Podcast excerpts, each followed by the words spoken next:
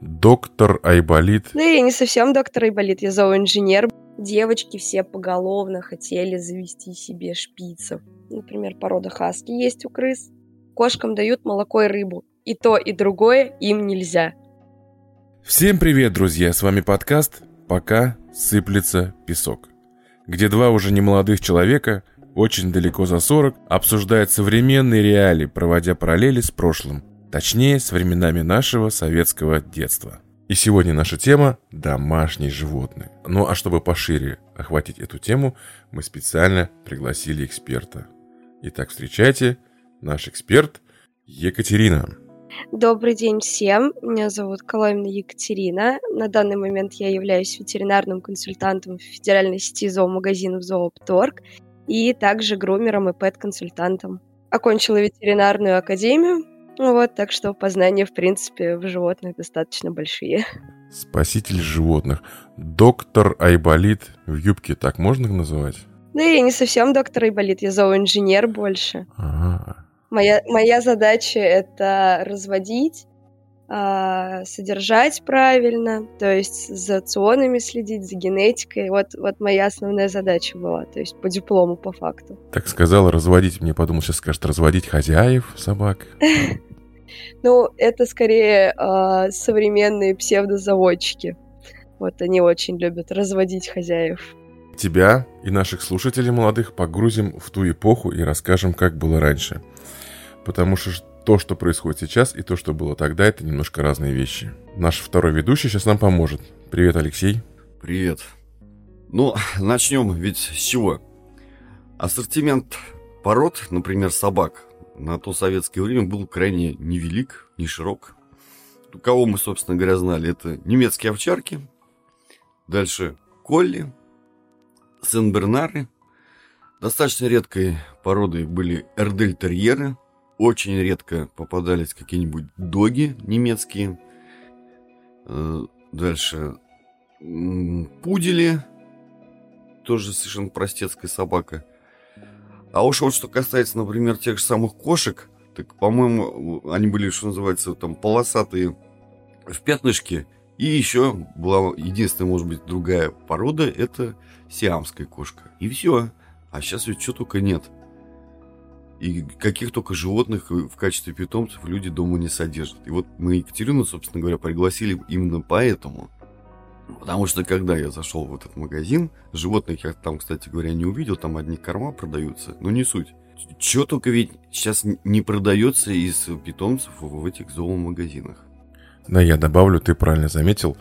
Раньше и количество пород, и виды животных был, был гораздо меньше, чем сейчас. Я вот для себя, пока а, готовился к выпуску, набросал небольшой список. Во-первых, что тогда отмечалось? отношение государства к э, животным было совершенно другое. Государство всячески поддерживало выведение э, служебных пород собак. То есть это было вполне нормальным явлением.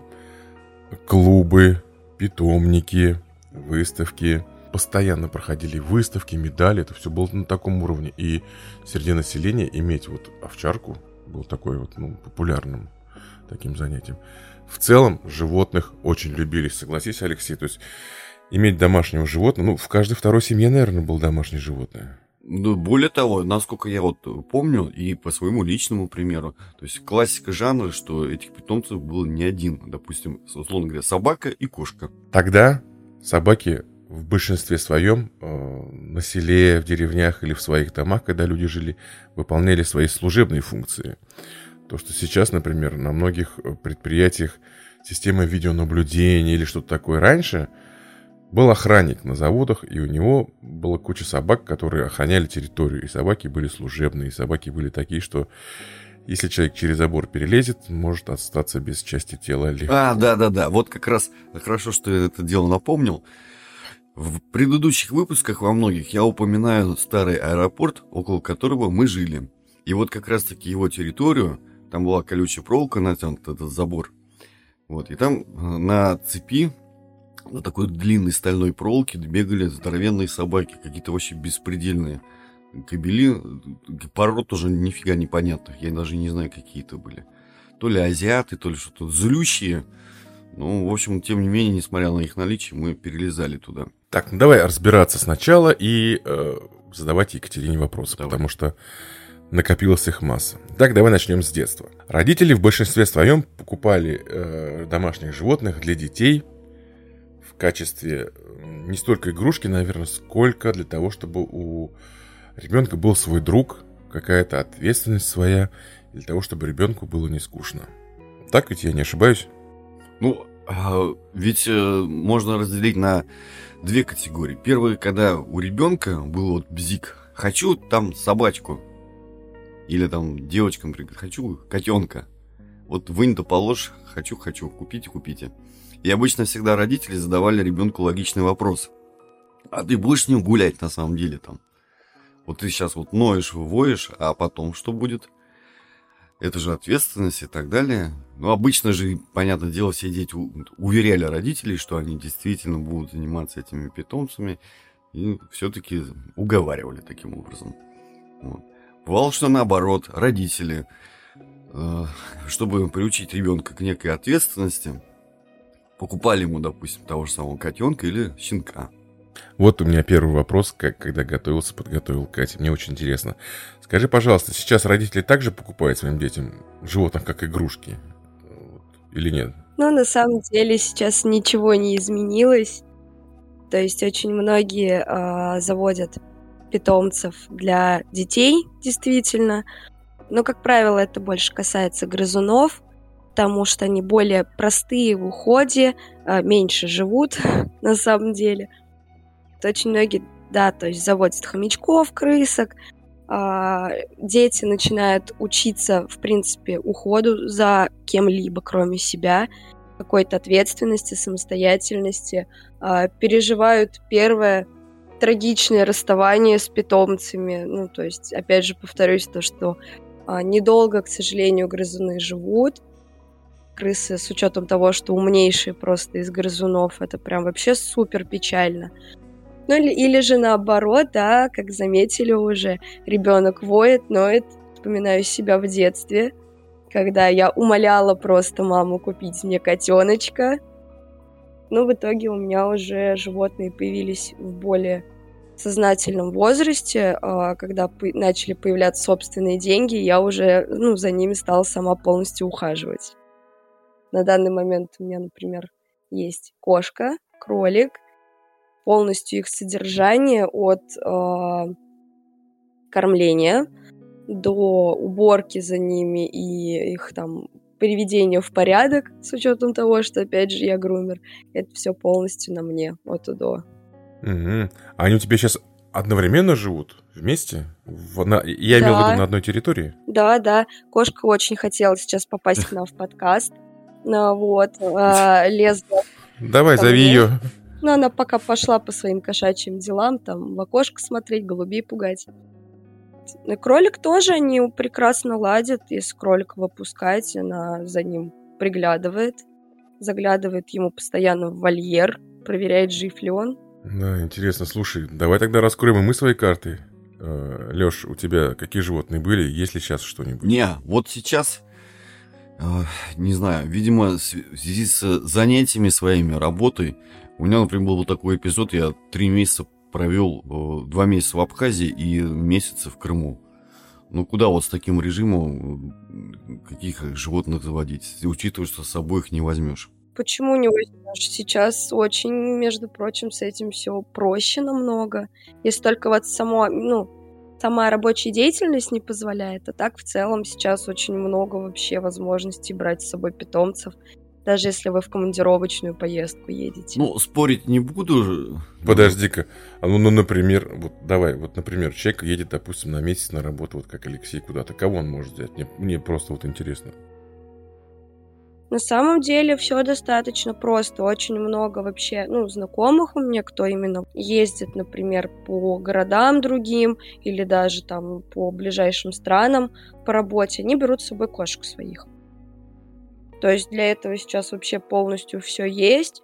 А документацию там никакую делать особо не нужно, просто нужно сделать прививки, проглистогонить, а все это внести в ветпаспорт. Эти книжечки продаются в любом зоомагазине, они там всего 70 рублей стоят. А, прикрепить фото кошки, иметь переноску, шлейку, и все, вы готовы ехать с ним хоть на край света. Так, а глистогонить кого, хозяина? Можно и хозяина. Слушай, ты так говоришь, кот, э, котиков брать с собой, а животных это не травмирует? Нет вот такие вот поездки, переезды? На самом деле здесь все зависит, во-первых, от социализации животного.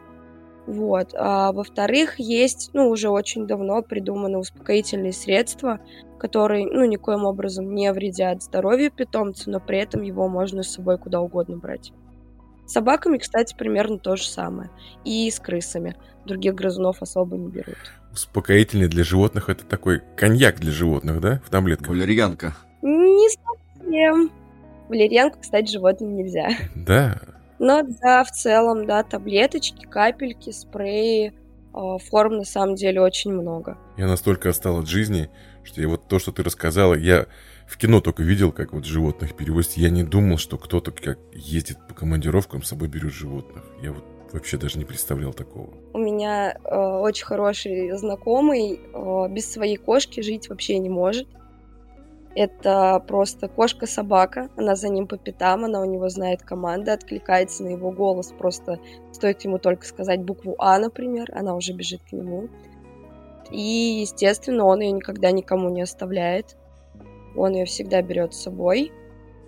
Куда бы он ни ездил, то есть даже там условно на севера, на Дальний Восток, там ну вот куда-то даже в те края, даже в Калининград условно, хотя там с, с учетом того, что, ну, получается, пересечение стран, он все равно брал ее с собой, потому что, ну вот, она без него не может, он без нее не может, вот такая у них вот любовь. Это прям любовь серьезная, слушай. Так, ну давайте тогда я расскажу про себя. У меня э, были коты. Всегда были коты, кошки, а потом одно время, когда... Ну, еще в детстве, когда жили с семьей, с, э, с мамой, с папой, с сестрой, всегда были коты. Потом, когда уже вырос, уже женился, а, обзавелся своим потомством, у нас старшему сыну купили формикарий с муравьями. Оказалось, очень интересная штука за этим всеми наблюдать. Я никогда не думал, что насекомые, муравьи, может быть так интересно, как они все это строят, как они все это трудяги просто огромные. Что они делают, это вообще не передать. Сейчас у меня дома рыбки. Ну, такие маленькие, небольшой аквариум нам подарили, и там гуппи. Это в основном потому, что у меня младший как бы растет, и вот такие вот животные должны быть тоже какие-то. Мы так считаем, что ребенка лучше иметь животное. Давай перейдем на другую, как сказать, возрастную планку.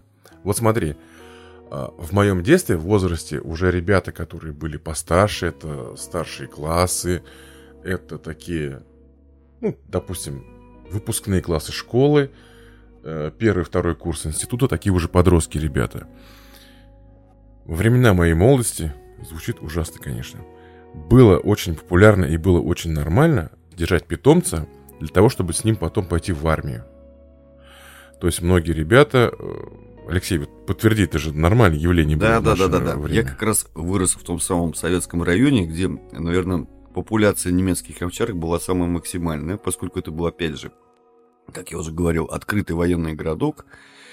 И ты это место знаешь, это стадион «Динамо». Там была как раз-таки база, э, клуб, такой профессиональный, можно сказать, который занимался выращиванием вот этих вот собак, щенков породистых – в основном это были немецкие овчарки.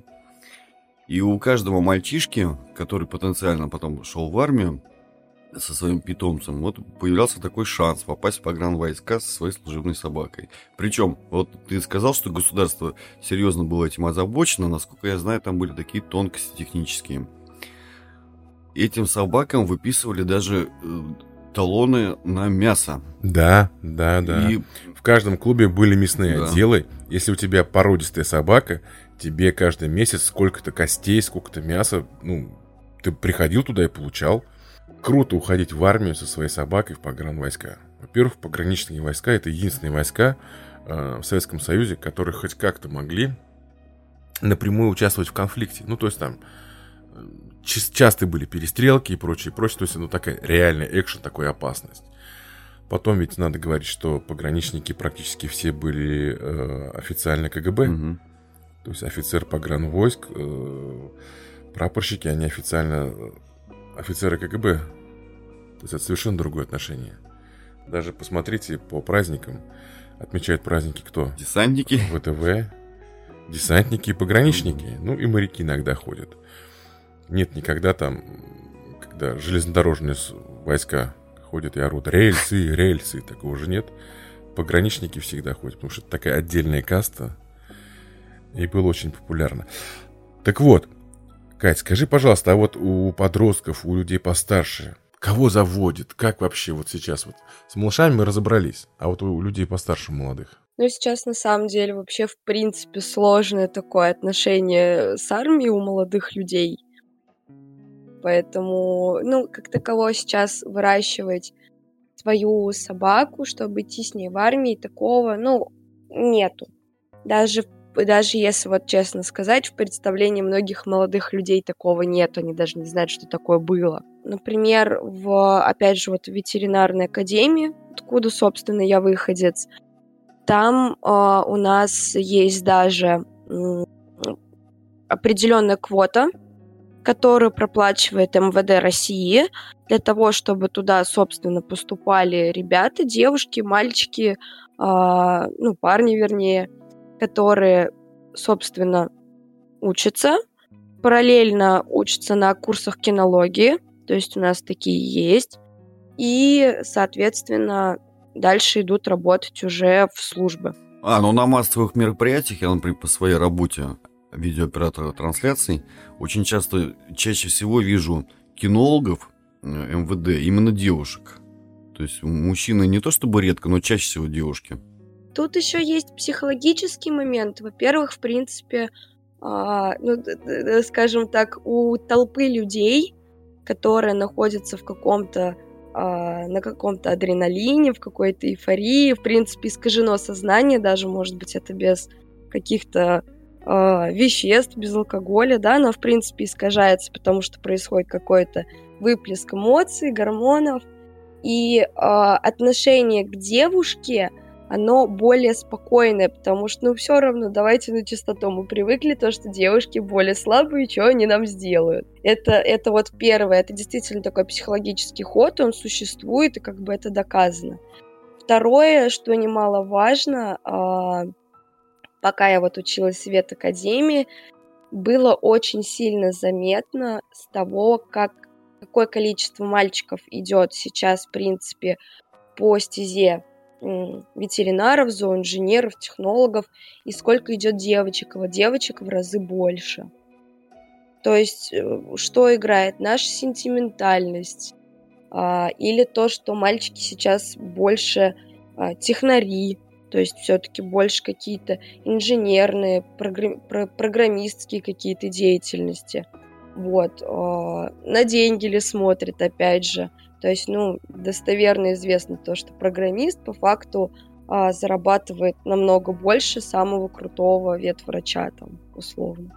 По поводу э, денег и ветврачей. Я, мне вот рассказывали, я специально берег эту историю для тебя, Правда это или нет, не знаю, вот подтвердишь. В общем, муж-жена, и э, муж, ну, поженились, и муж такой зарабатывал нормально, и как бы ему было все равно, чем занимается жена. Она была, я не знаю, специалистом по животным, и ее специализация была жирафы. Ха-ха. Такой, такое может быть, нет? Ого. Да. Так вот, и а, в совет, это было в советское время. Она вот была жираф, специализирует жирафами. У нее какая-то лаборантская, какая-то нищенская зарплата была, там какие-то копейки буквально там, ну там, вообще. И они жили припеваючи, потому что муж хорошо зарабатывал. И она занималась, занималась, занималась, и в какой-то период э, у мужа, короче, бизнес не попер, и, в общем, они стали жить хуже. Но в этот момент жена осталась единственным специалистом по жирафам в нашей стране. Набрала какой-то адский скилл, стала мега, короче, специалистом, поднялась в международный уровень, и теперь этот человек ездит, просто летает по всем зоопаркам, по всем циркам, по всему миру, и каждый прием у нее расписан чуть ли там не на полгода вперед. И это какой-то вообще там, чуть ли не, не лучший специалист по жирафам в мире. Такой может быть? Конечно. А, ну, во-первых, это, в принципе, для любого человека, неважно в какой деятельности, чем больше ты изучаешь, именно горя делом, а, какое-то какое дело, собственно, чем больше ты на него затрачиваешь а, времени, сил, тем больше нейронов появляется. И действительно такое возможно, то, что в какой-то момент вот ты руки не опустил, а кто-то другой опустил. И в итоге вот ты вот выстрелишь в какой-то момент и будешь там единственным специалистом. Это вполне возможно, условно даже брать сейчас. У нас ротологов, то есть специалистов по грызунам в Казани, например, раз-два и обчелся. Там два специалиста, если я не ошибаюсь.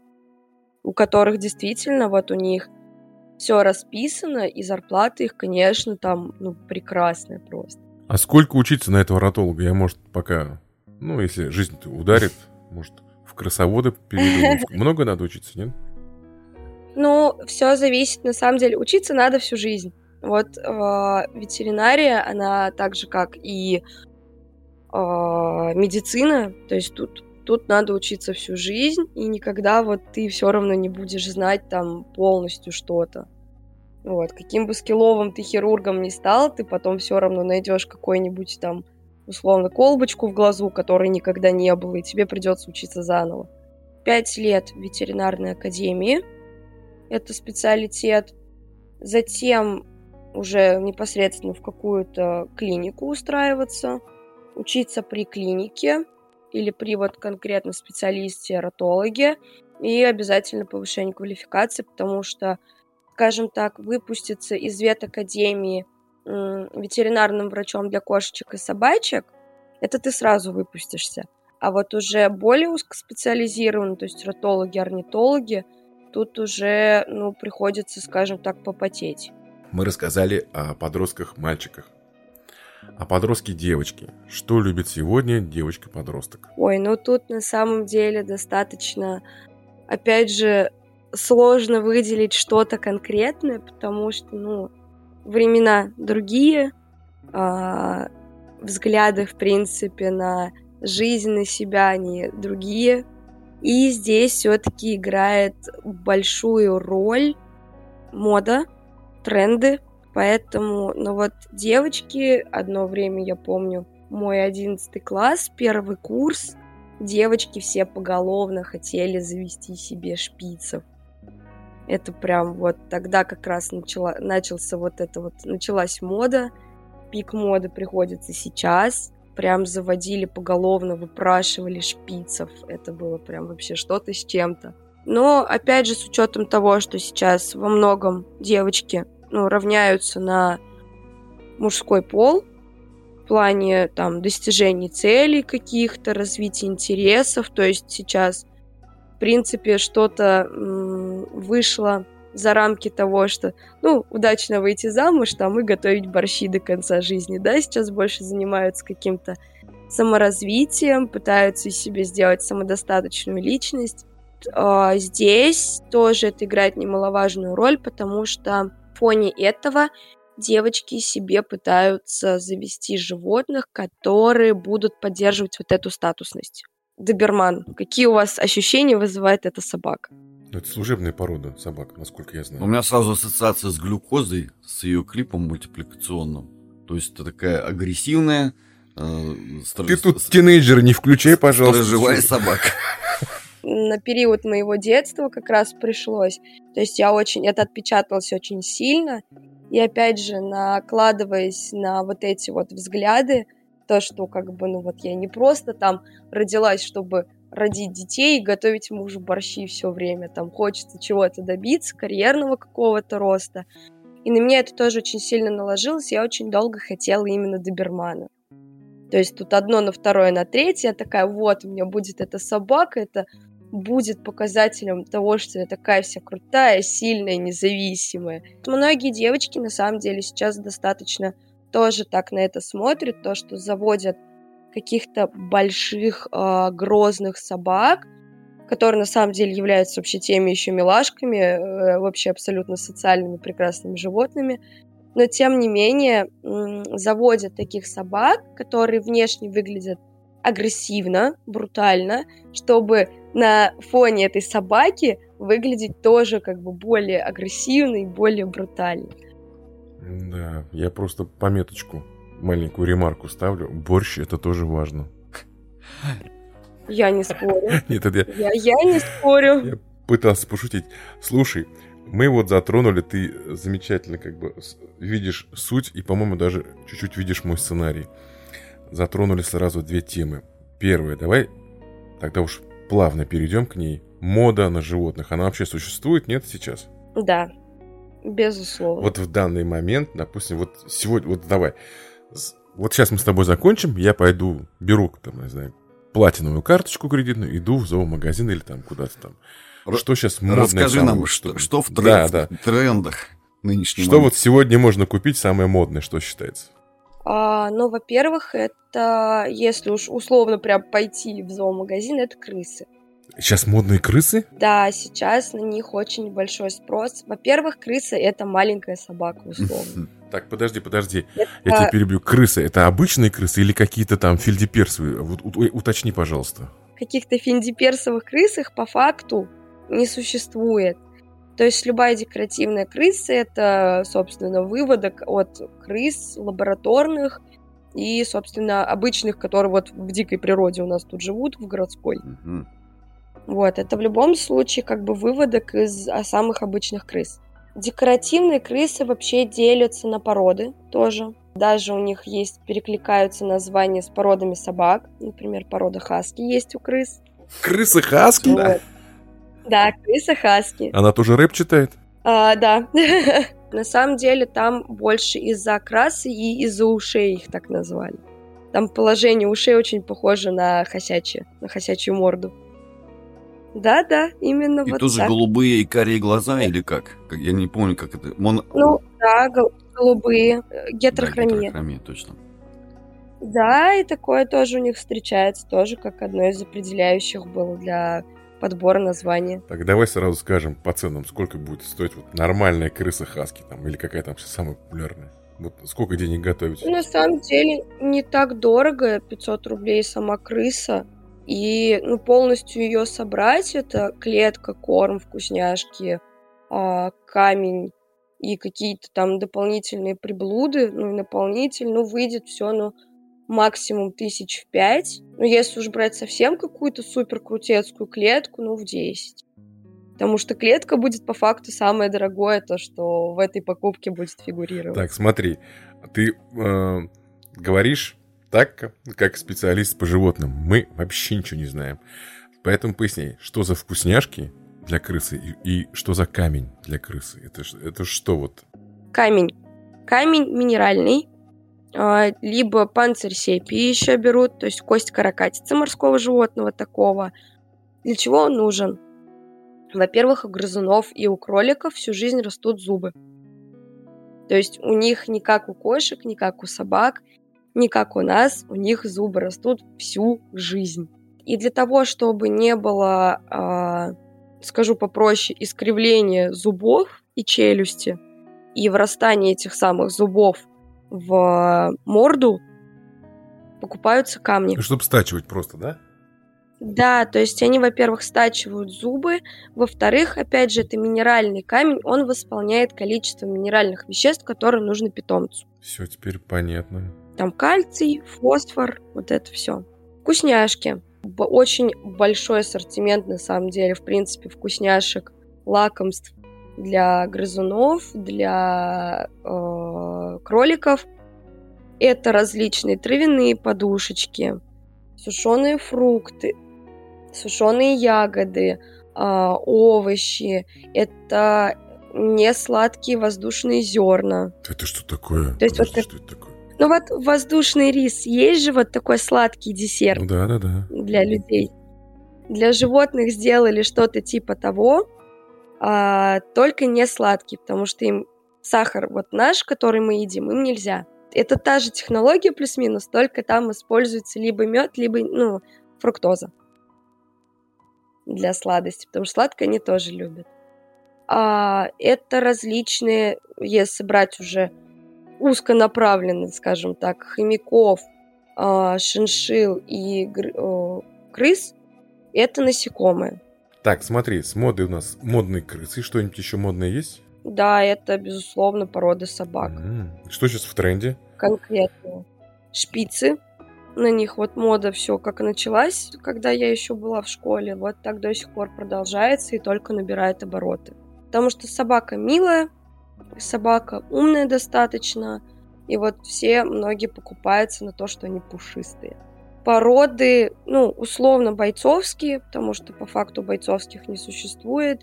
То есть это э, стаффордширский терьер, американский стаффордширский терьер, это американский булли. Не знаю даже почему, с чем связано, но очень многие у нас сейчас приходят конкретно с э, составами. Их становится все больше и больше. То есть это вот вторая из таких крупных плюс-минус пород собак. Ну и мода на хаски, она, мне кажется, как началась лет условно 10 назад, так и не заканчивается до сих пор. Ну, давай, может быть, ты нам, Екатерина, расскажешь теперь о кормах, о этом огромном ассортименте, в котором, что называется, без бутылки не разберешься. Ну, как я уже сказала, кормление это моя самая больная тема, потому что, ну, условно, что нужно здоровому человеку для того, чтобы, собственно, оставаться здоровым? Правильное питание. С животными ровно то же самое, чтобы у вас животное э, жило и не тужило, нужно правильное здоровое питание. Сейчас будет вопрос, вот мне просто интересно, какую цифру вы назовете – сколько, по вашему мнению, живут кошки на данный момент, собаки и, э, ну, пускай будет кролик? Я тебе могу так сказать. Рекорд у нашей соседки кошка жила 24 года. Это я точно тебе могу сказать. В среднем кошки живут ну, около 10 лет, наверное. Это вот по кошкам. Так, так, по собакам. По собакам лет 15, по-моему, до 15 доходит. Это ну, рекорды, по-моему, такие. Ну, наверное, тоже около, около 10. Наверное, кролик живет меньше всех, как мне кажется. Года, наверное, 3-4. Ну, скорее всего, так. Я Про знаю. кроликов я вообще ничего не знаю. По кошкам вы почти попали в самую суть, а, да только с рекордсменкой. Сейчас при правильном уходе за кошками кошка не в рекорде, а в обычной жизни, то есть э, у обычного хозяина – э, доживают до 25 лет. И это уже на самом деле идет тенденция где-то лет с 5-7 назад, когда начали, начали развивать рационы сухие, э, популяризировать вообще уход за животными. А рекорд сейчас составляет где-то 30 лет. Кошмар. То есть, условно, кошка может прожить четверть жизни, даже больше, человеком и просто не просто быть питомцем, а вот полноценным прям э, членом семьи. То есть ты хочешь сказать... Настолько полноценным, что на 30 лет ты живет. Ты хочешь сказать, если правильно питаться, то есть кошка может вообще жизнь человеческую прожить, то есть там и 60-70 лет. Ну, ну 50-70 лет это вряд ли, все-таки это животное более мелкое, у них другой обмен веществ. Но 30 лет это вполне реально. У собак здесь вот прям, принципе, 15 лет это действительно хороший будет срок для собаки. Но здесь делаю ремарку, то, что в советские времена, в принципе, собак кормили лучше, чем кошек. То есть там, в принципе, был совсем другой подход к кормлению собак. И поэтому, и в принципе сейчас сильно не изменилось количество прожитых лет собаки от того, что было раньше. А кролики, Алексей, живут 12 лет. Серьезно? А при правильном содержании 15, лет? да. Да. При правильном содержании 15. Моему кролику сейчас э, 2 года. У него изменений вообще никаких возрастных нет. Да, подожди, возрастные изменения. Он что, курить начинает или что это?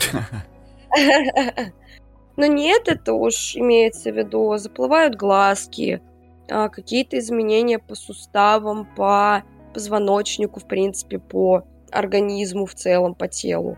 Это изменение шерсти. То есть старение, оно же также у животных приходит. И выпадение зубов, и прочее, Так, прочее. все, хватит. Я не могу это слушать. Вы тут еще на меня смотрите все. Заплывание глазки, и я тут в кадре сижу.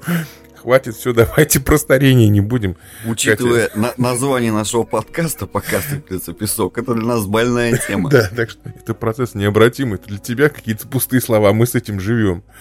Я считаю, главное душой не стареть. Ну, это ты потом врачам скажешь.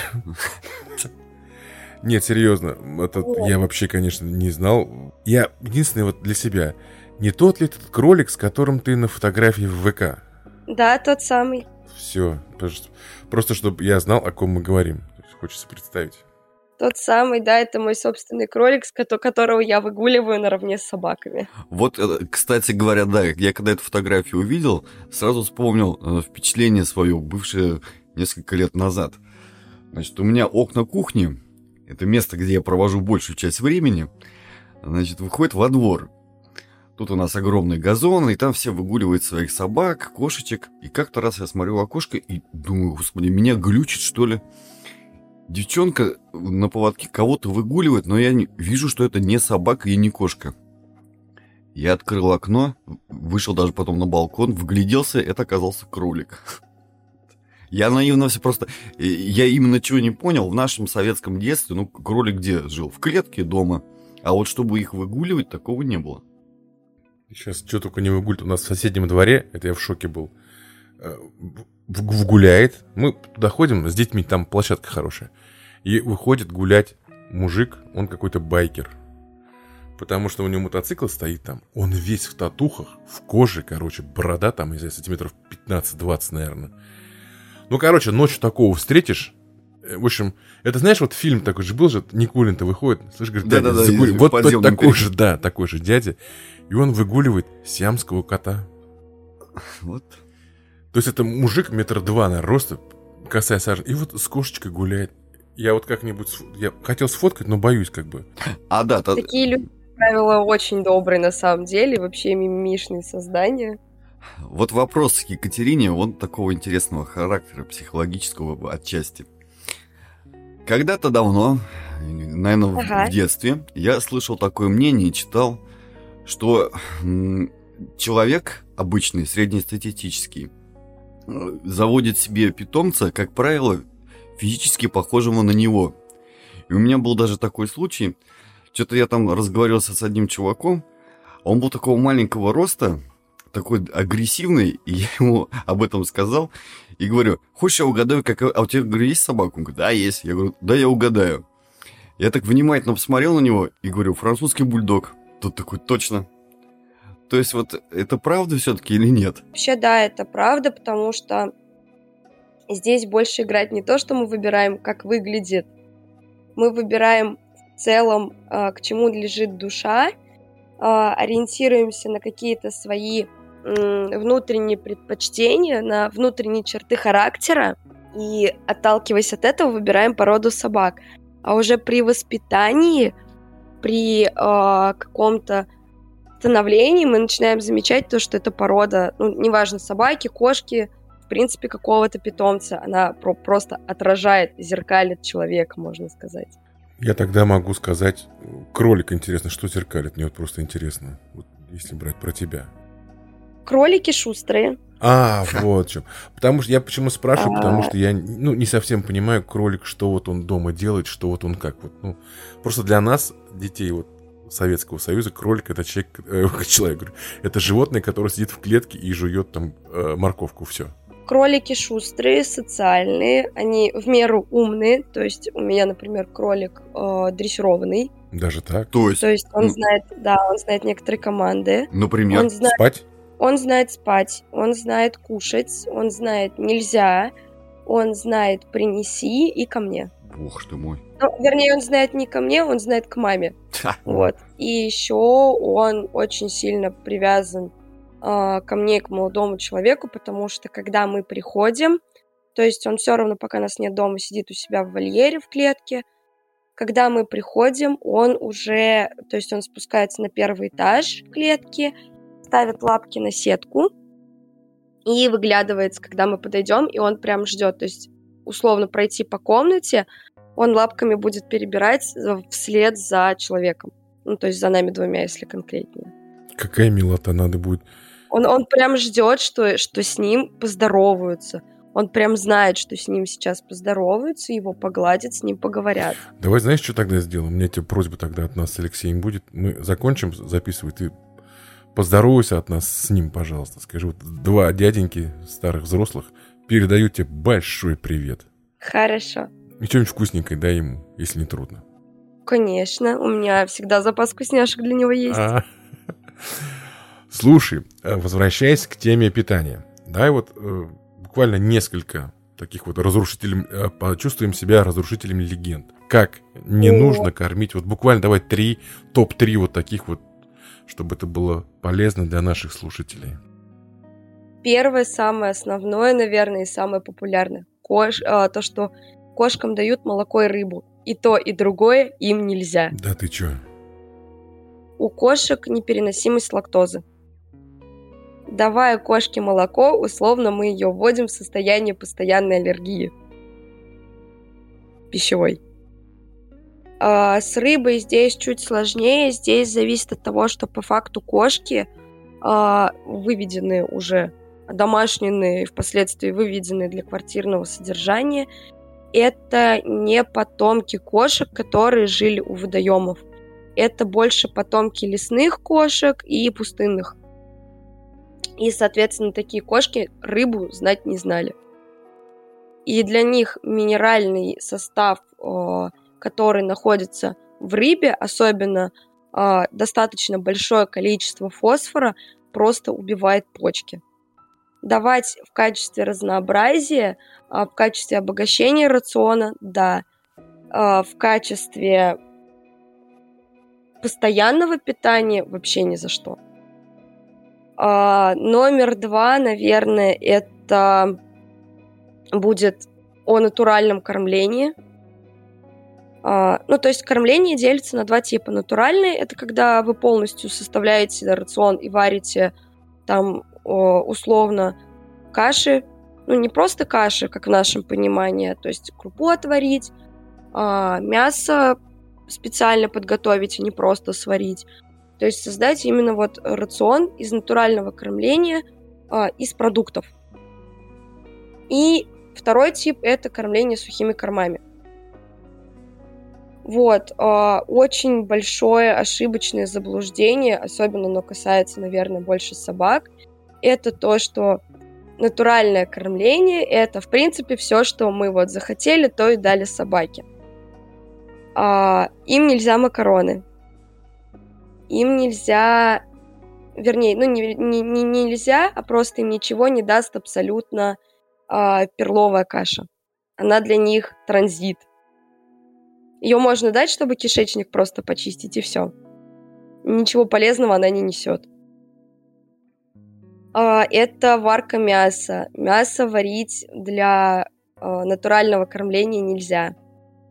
Вот, то есть его нужно замораживать, его нужно промывать, его нужно замораживать, и затем, то есть желательно шоковой заморозкой причем, а, промораживать, чтобы убить все, что там на нем есть нехорошее, и, соответственно, потом уже задавать в кормление.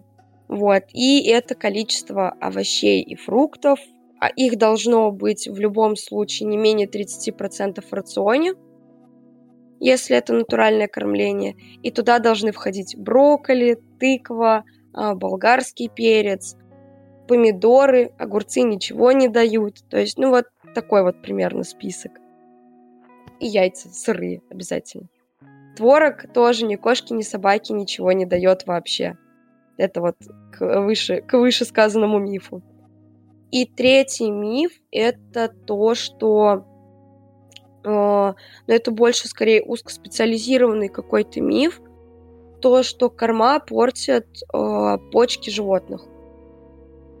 Вот. Здесь вопрос больше, во-первых, о качестве кормов, потому что они делятся, сухие корма делятся на несколько сегментов, и если брать действительно хорошие корма, то, во-первых, у них расход достаточно низкий, потому что питательный корм животное долго остается сытым. Вот. И, во-вторых, они полезные. То есть там есть витамины, там есть минералы, там много мяса. Вот. И оно полностью подобрано под э, физиологию и тип переваривания вида животного. То есть кошки или собаки.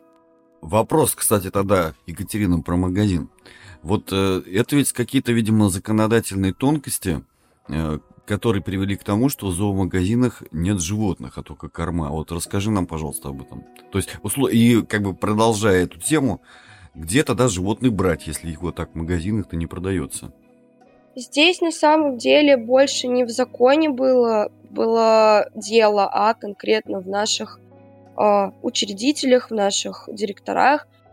Во-первых, содержание животных в магазине это очень трудозатратный процесс. Во-первых, за ними надо ухаживать в любом случае, то есть это кормить, поить, убираться у них обязательно. А, не любая уборщица, например, которая вот у нас даже есть в магазинах, не любая далеко согласится убраться у животных, потому что ей элементарно страшно.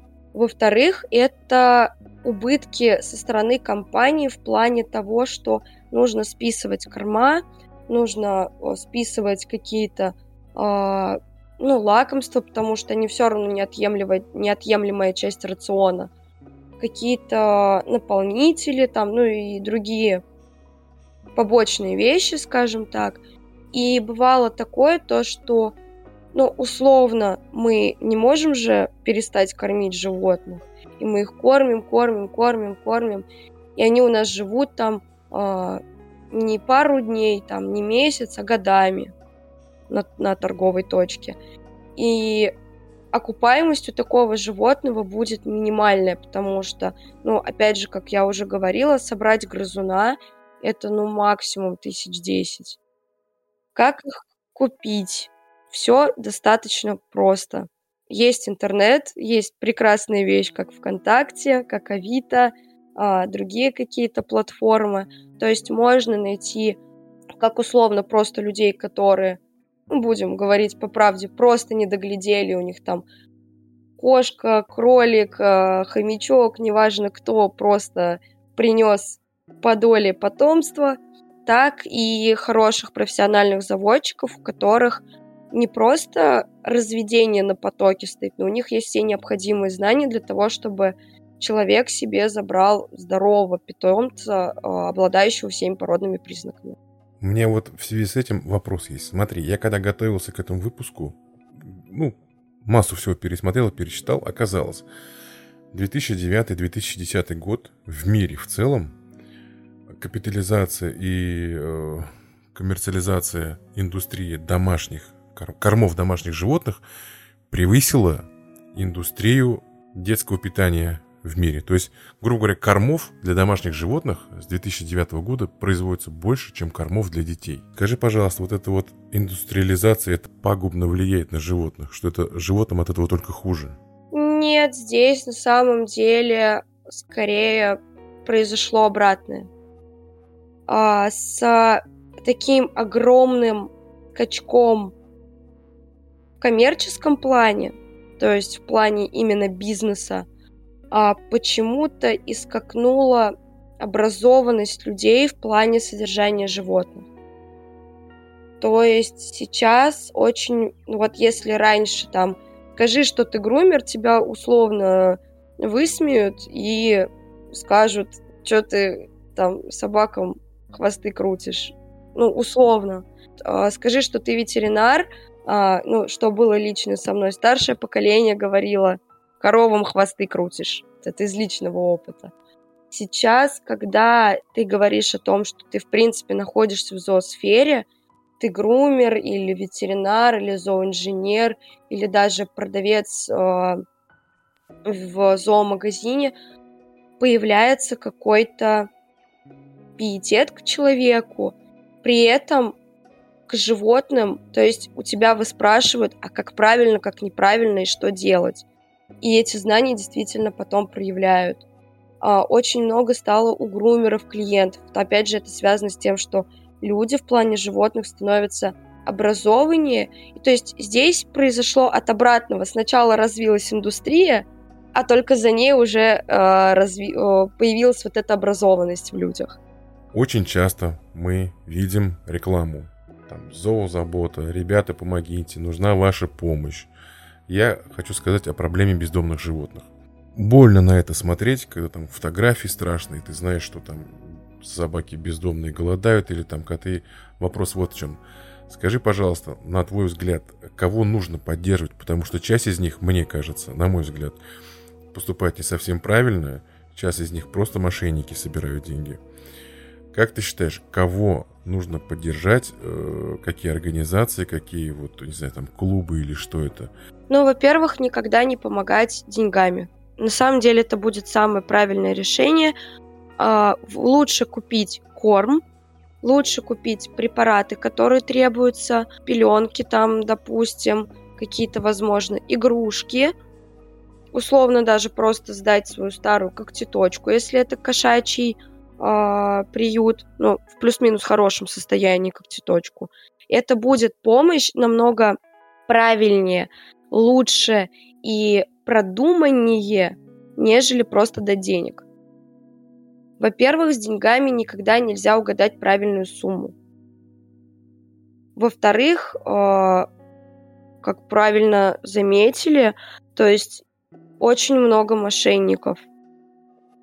К сожалению, сейчас э, реальность такова, то, что на животных все-таки люди наживаются. Не все, далеко не все. И опять же, с ростом образованности в зоосфере и уменьшается количество мошенников. Но, тем не менее, такое есть, оно никуда не делось, и оно пока еще процветает – вот, поэтому самое верное решение – это лучше непосредственно у приюта узнать, что им нужно, и потом уже просто привести э, эти продукты, то есть корма, какие-то товары побочные, наполнители, возможно. Э, и, соответственно, это физический собственный труд, это уборка в приюте, это выгул, если это собачий приют, выгул собак – это тренировка с собаками. Если говорить конкретно про Казань, э, приют, которому я считаю нужно помогать, это Люськин дом. Там коты-спинальники, то есть это коты-инвалиды, по факту. Они очень умные, не очень классные, но тем не менее у них есть проблемы со здоровьем.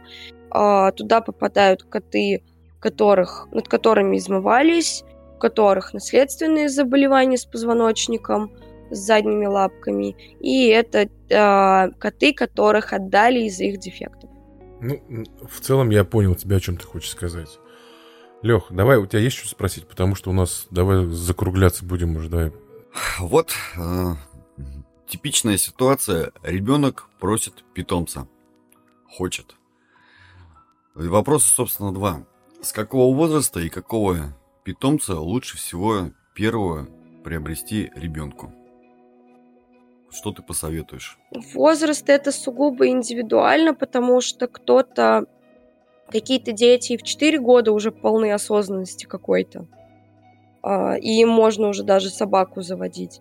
А какие-то дети и до 10 лет остаются достаточно легкомысленными. Поэтому здесь нужно смотреть только по осознанности вот этого маленького человечка. Какого питомца, Вообще, самый хороший будет вариант это начинать все-таки как Адель с рыбок. Потому что здесь минимум какого-то контакта, но при этом ребенок уже начинает а, понимать то, что нужно животное кормить, нужно мыть аквариум, нужно менять воду. А, следующая ступень, на мой взгляд, это хомяки. Как у меня любит выражаться молодой человек, а ребенок с детства познает, что такое боль утраты. Это как а, наша своеобразная шутка по поводу живучести хомяков и нахождения проблем на их пухлые щеки. А, но, тем не менее, это, наверное, будет самый наглядный пример о том, что братья наши меньшие не вечные, и за ними нужно много смотреть, правильно их содержать, и должна быть прям ответственность ну, на высшем уровне. Следующая ступень это кошка, потому что э, это животное все-таки более самодостаточное, и здесь просто нужно понимать, что ее не нужно таскать за хвост, ее не нужно таскать за шерсть, э, там бить, пугать и так далее, э, гладить, давать ей больше свободного пространства, потому что у кошек социализация на очень тонком уровне, и они э, могут выбрать себе одного человека, с которым они будут везде по пятам ходить, и с остальными уже более прохладные отношения поддерживать. Они будут любить, но на расстоянии, скажем так. А, и уже, наверное, на следующую ступень я возведу кроликов, собак и птиц. У каждого свои нюансы. Точно могу сказать, что детям таких животных я бы заводить не рекомендовала, потому что здесь больше нюансов по уходу. Здесь требуется совсем другой уровень ответственности, который э, не все это взрослые иногда даже осознают. А уж про детей как бы я вообще молчу. И здесь есть очень много подводных камней, которые всплывают непосредственно уже, когда человек какое-то время живет с этим животным. То есть у собак это характер. А, собаку всегда нужно подбирать по собственному характеру и режиму жизни. У птиц это различные болячки и, опять же, готовность правильно воспитать птицу. И у кроликов это в первую очередь воспитание, потому что с ними нужна дрессировка, так же как и с собакой. Это не как э, кошечка, не как хомячок. То есть посадить его условно там в клетку или даже просто в квартире. А, нет, здесь нужна дрессировка. А, причем самое первое, чего нужно научить кролику, это не грызть провода. Это смертельно опасно как для кролика, так и, кстати, для человека. Вот. Ну и уже различные экзотические животные. Это, наверное, будет завершающая ступень. Но здесь все зависит только от готовности человека на самом деле вливать огромные деньги в это животное. А, ну про это что подобное я слышал ну, от своего знакомого. Значит, у него есть опять-таки компаньон, москвич, у которого прозвище из-за вот этого э, склонности заводить необычных животных домик. Значит, и в числе его самых-самых необычных животных была горилла, которую то ли из Китая, то ли откуда-то он привез. И врать не буду, я не помню точно. И рассказывает следующее, что он эту гориллу оставил буквально на пару часов одну дома – так она ему раздолбала всю его навороченную московскую квартиру. Ой, ну это вообще на самом деле... Особенно, что касается приматов, в любых, как примитивных, так и а, более, скажем так, высокоорганизованных, это то, что вот с ними, это прям вообще как с детьми. Там хуже, чем с собаками воспитание, там прям условно реально нужно объяснять животному, как жить эту жизнь вот, то есть там как с ребенком, там прям и обучение какие-то, и развивашки, и э, нужно его не просто выгулить, а выгулить на площадке, чтобы он выписался, домой пришел и лег спать. Ну, короче, это как с ребенком, я тебе могу так сказать. Да, а... как с детем, в общем. Я тут со своими-то питомцами, как с детьми, ношусь. Но зато они у меня паиньки, зайки, лапы, солнышки, которые знают команды, знают мой голос и улавливают вообще даже взгляд и движение рук. Вот. А уж если говорить про таких более сложных по э, организации животных, то это уж я вообще молчу. Так, друзья, я предлагаю на сегодня заканчивать, потому что будет почти на полтора часа наговорили. Потому что Катю мучить, наверное, больше не будем. Екатерине мы выражаем огромную благодарность за очень грамотный, подробный, квалифицированный рассказ о питомцах. То есть мы действительно не ошиблись и не ошиблись ваши коллеги, которые вас порекомендовали в качестве эксперта. Ну и вообще рады приятному знакомству. Большое спасибо вам, очень было приятно пообщаться. Очень благодарна то, что пригласили. Это интересный для меня новый experience. Было очень классно и вообще с вами очень круто поговорить. Да, Кать, спасибо большое, что согласилась принять участие. Мы, уверен, затронули только верхушку айсберга. И, друзья, пишите в комментариях какие-то вопросы, какие-то пожелания. Если будет интересно, мы обязательно уговорим Катю еще раз. Позовем к нам в гости и запишем еще один выпуск. А может быть и не один. А на сегодня это все. Экипаж подкаста «Пока сыплется песок» прощается с вами. Всего доброго. До новых встреч!